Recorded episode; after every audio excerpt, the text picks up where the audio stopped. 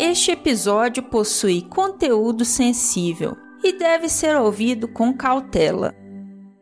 Picolé de limão, o refresco ácido do seu dia.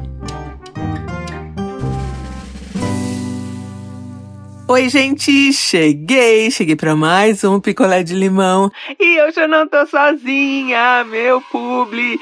Quem tá aqui comigo hoje é a Downtown Filmes e o filme Ângela. Ângela Diniz foi uma famosa socialite mineira que passou aí por uma tumultuada separação onde foi obrigada a ceder a guarda dos três filhos ao ex-marido. Separada e longe das crianças, Ângela conheceu Raul Fernando do Amaral Street, mais conhecido como Doca Street. Um homem de família rica, cheio de contatos e muito influente, que Ângela acreditou ser seu parceiro ideal de vida, já que Doca amava o espírito livre de Ângela. A atração avassaladora entre eles rapidamente se tornou algo nocivo, quando Doca se transformou num cara agressivo, violento e controlador. Essa relação conturbada acabou dando origem a um dos casos de assassinato e feminicídio mais famosos de todos os tempos no Brasil. O filme Ângela retrata os últimos meses de vida de Ângela Diniz e as consequências de um relacionamento permeado por violências e abusos. Logo após essa tragédia, surgiu a frase que mais tarde ficou muito conhecida na luta contra o feminicídio: Quem ama, não mata. O longa-metragem Ângela é protagonizado pela atriz Isis Valverde, conta com Gabriel Braga Nunes como Doca e tem participação de Alice Carvalho, Bianca Bin, Carolina Manica, Cris Couto, Emílio Orciolo Neto e Gustavo Machado. O filme chega nas salas de cinema de todo o país hoje. Então, corre para o cinema para assistir Ângela e vem aí prestigiar o nosso cinema nacional. O filme está maravilhoso. Acesse também o Instagram @dtfilmes e assiste aí o trailer de Ângela. Eu vou deixar o link aqui na descrição do episódio. E hoje a história tem aí alguns gatilhos de violência psicológica e relacionamento abusivo, então fiquem aí mais atentos.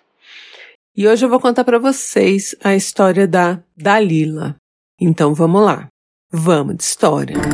A Dalila conheceu um cara aí tem uns anos. E de cara ela gostou dele e aparentemente ele também gostou dela. E um relacionamento nasceu. Inicialmente eles não se encontravam sempre, né? Não era assim um namoro sério, mas a coisa foi caminhando ali pro natural, né? De um relacionamento sério. E esse cara pediu a Dalila em namoro. A Dalila, uma química que trabalha na indústria química e tem um excelente cargo, um excelente salário.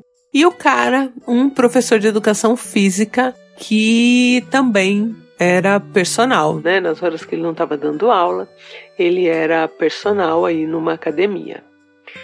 Assim que eles passaram a namorar, sério assim, né?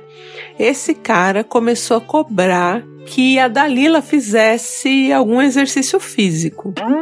Então, assim, ah, você pode falar, pô, mas o cara tá aí preocupado com a saúde da Dalila. Não. O discurso dele era que a Dalila não tinha é, um corpo que condizia com a situação dele de personal. Agora me explica, por que, que você vai pedir em namoro uma mulher que você acha que não está à sua altura, né? Então ele começou com esse discurso e a Dalila, assim, trabalhando, fazendo mestrado, não tinha horário para parar para fazer, se dedicar ali, fazer uma alimentação do jeito que ele queria, enfim, ele queria que ela fosse, sei lá. E ela não não queria isso e não tinha tempo no horário dela ali na vida dela para isso. Então, quando ele ficava insistindo muito, falando que ela comia errado, que o corpo dela era feio, que isso e aquilo, ela ignorava.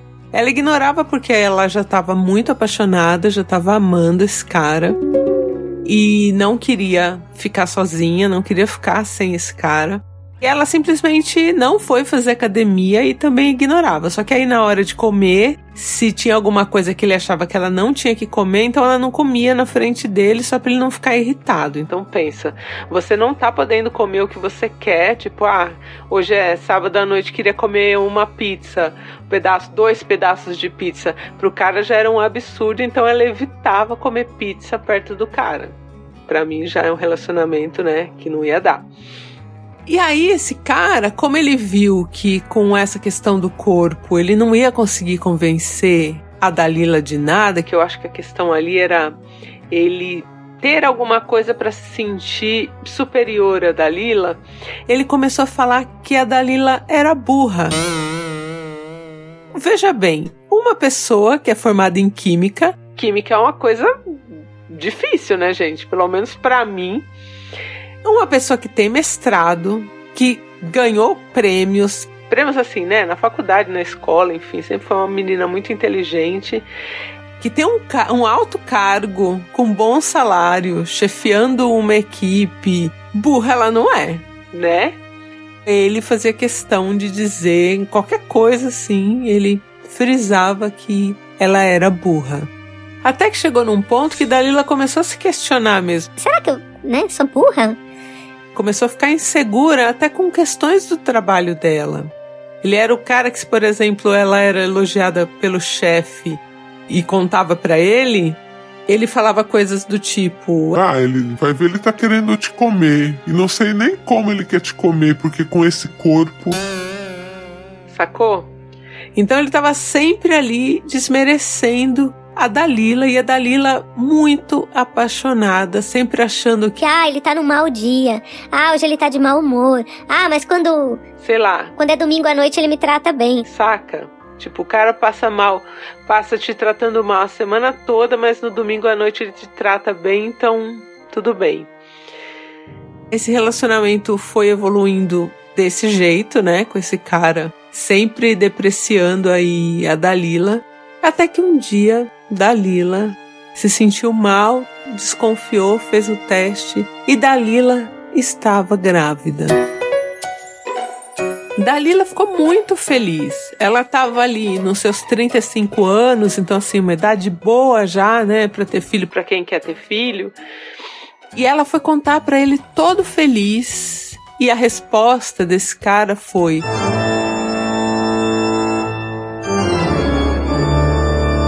Ah, meu Deus, você vai ficar uma porca de gorda. Essa foi a resposta do cara quando ele descobriu que ele ia ser pai. Por outro lado, como ele sempre era o cara que. Ai, nossa, é o personal zen da academia que todo mundo ama. Ele falou: Bom, agora a gente vai ter que morar junto. Ele falou isso. Porque, né, agora você tá grávida, eu não vou ser o cara que deixa a mulher grávida aí sozinho.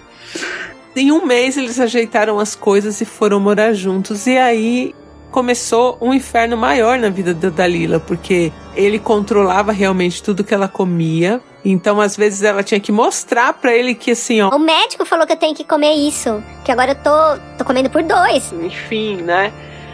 Porque senão ele não deixava ela comer as coisas que ela queria comer. Sem contar que estava sempre falando que ela era burra, que ela não era capaz, que o corpo dela era feio e agora estava piorando, enfim. E mesmo com todo esse abuso, a Dalila não conseguia ver o quanto esse cara era nocivo, o quanto ele era péssimo para ela, né? Era mil vezes melhor ficar sozinha do que ficar com um cara desse. Mas ela não conseguia enxergar isso, né? O tempo foi passando, a gravidez foi evoluindo, ele mal foi fazer pré-natal junto com ela, ah. sim, mas sempre postava alguma coisa como se tivesse ido, como se tivesse fazendo. Então o cara era uma fachada, né? Com a Dalila ele era péssimo e as pessoas, tanto do trabalho dela, da família, ninguém achava que ele era péssimo. Porque perto dos outros ele era um cara muito legal, assim, né? Chegou a semana que o médico disse que estava muito perto, que a Dalila daria luz e que estava tudo perfeito para ela ter um, um parto ali natural, tal, né? E ela avisou esse cara e falou: Olha. é, desmarca suas aulas de personal essa semana pra você poder ficar comigo, né? Porque você começa a passar mal aqui e tal. Aí ele ficou pé da vida e falou: Não vou cancelar, imagina que eu vou cancelar as minhas aulas. Então ele tinha personal num dia, era mais ou menos uma hora da tarde. A Dalila achava que ia nascer ali porque a mãe dela tinha falado. Olha, Dalila, eu acho que vai nascer porque virou a lua. Não sei, tem alguma. Não sei se é superstição, não sei. Enfim. A mãe dela achou que ia nascer naquele dia porque a lua tinha mudado. Coincidência ou não, naquele dia, por volta da hora do almoço, a Dalila começou a sentir as dores e ligou para esse cara, mas ele tinha outra aula de personal às 14 e outra às 16, e ele disse que ele não ia desmarcar as aulas. Então a Dalila arrumou as coisinhas dela, pediu um táxi e foi, porque a mãe dela, morando em outro estado, não estava ali perto, não podia vir, tinha que trabalhar, enfim. E foi para o hospital com a bolsa, com tudo. O taxista ficou tão preocupado que o taxista estacionou o táxi para ir com a, a Dalila até o hospital fazer a ficha. O taxista, uma pessoa que ela nunca viu na vida, que depois ela trocou telefone, mandou foto da nenê, tudo, porque ele ficou preocupado. E ele foi com a Dalila e só saiu lá do hospital quando a Dalila entrou lá na cadeira de rodas e já tinha feito ficha. O taxista. Então aí quando a Dalila tava lá no hospital, já internada, né, esperando e já sentindo bastante dor e sozinha, ela foi pensando assim: Poxa vida, por que ele não tá aqui? Mas ela falou pra mim assim: André, eu sentia um amor por ele, uma coisa que eu não sabia explicar, assim. Eu tava, eu tava muito triste dele não estar tá ali, ao mesmo tempo eu já tinha, já tava perdoando ele, né? E quando a Dalila já tava já pra dar a luz, esse cara chegou.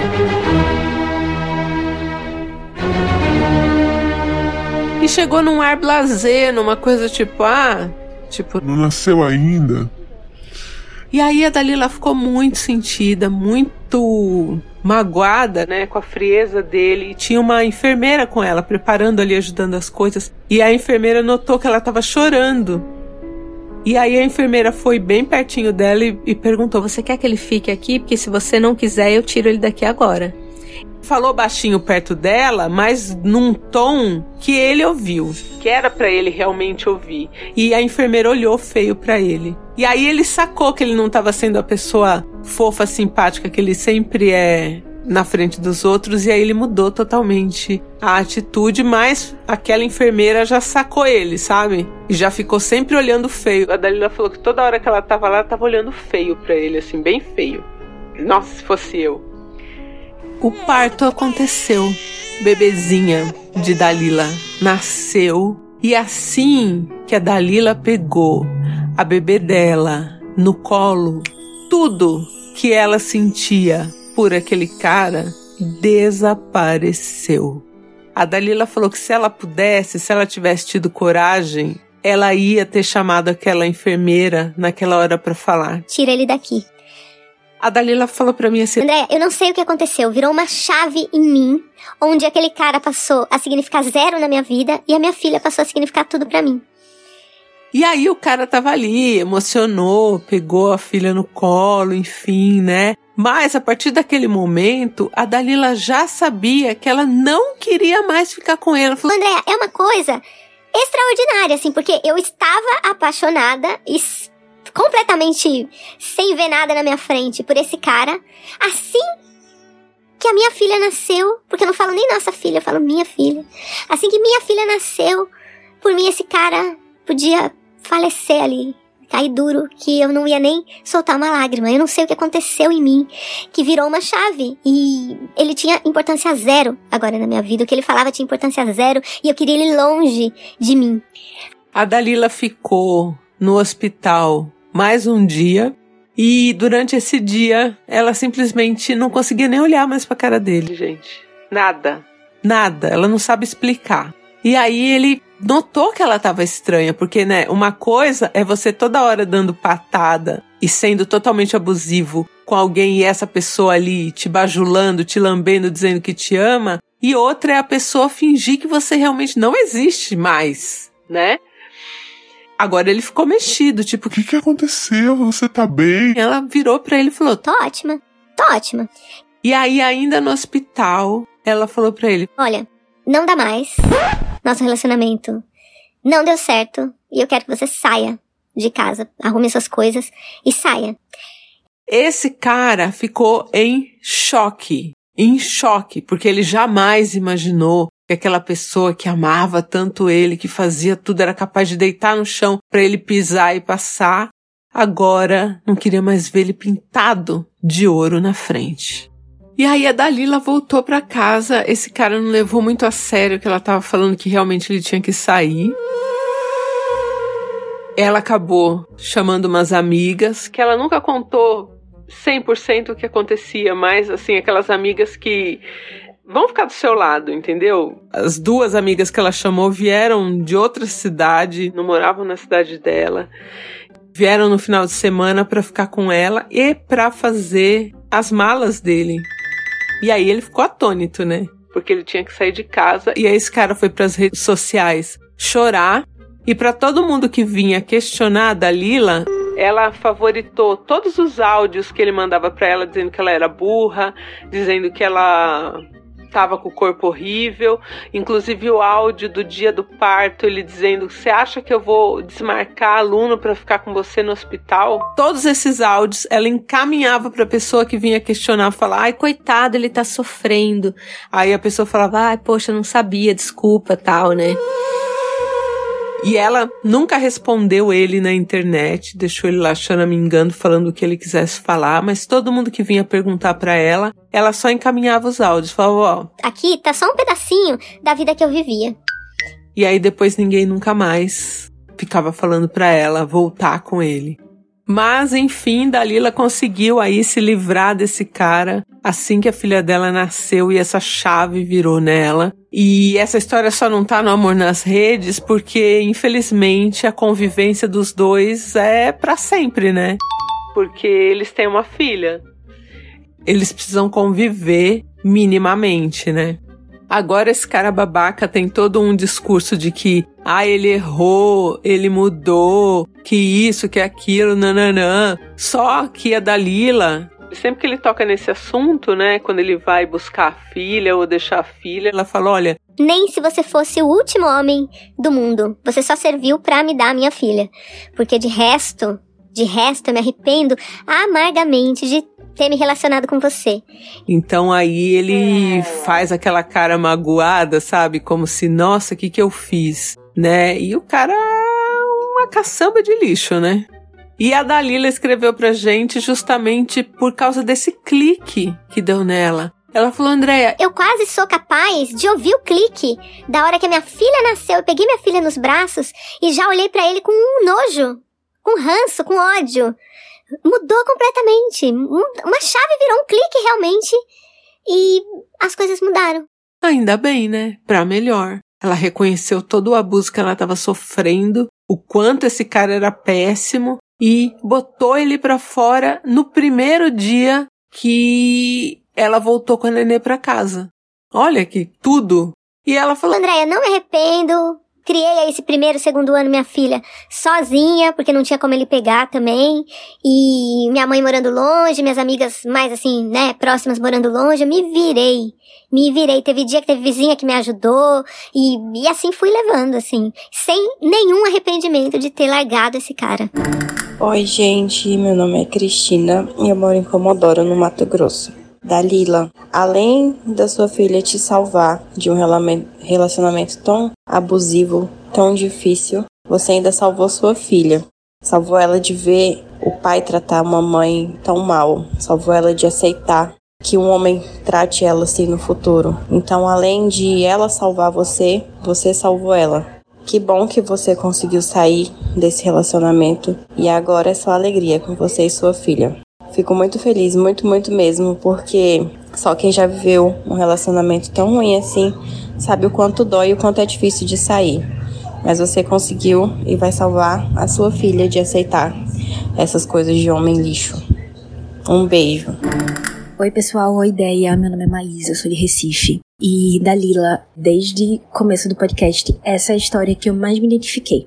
É, eu sou mãe solo de uma criança incrível e eu sei exatamente como é esse processo doloroso de você não ter a gestação dos sonhos, você não ter um companheiro na hora do seu parto e você não ter um carinho e uma compreensão no puerpério. É um processo muito violento e eu acho que é um processo que deixa cicatrizes para sempre, mas também que ensina muito sobre o que você deve ou não se submeter pelas outras pessoas.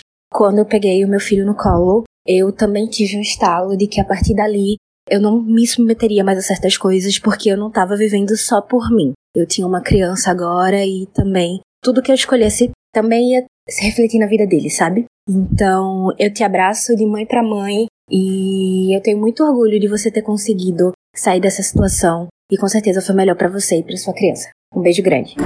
A gente tem centenas de histórias aqui no podcast de mulheres que passaram por relacionamentos abusivos e algumas histórias até mesmo onde as mulheres sofreram violência física.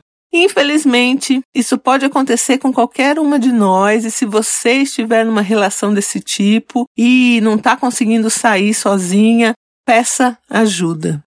Gente, o filme Ângela estreia hoje nos cinemas de todo o país.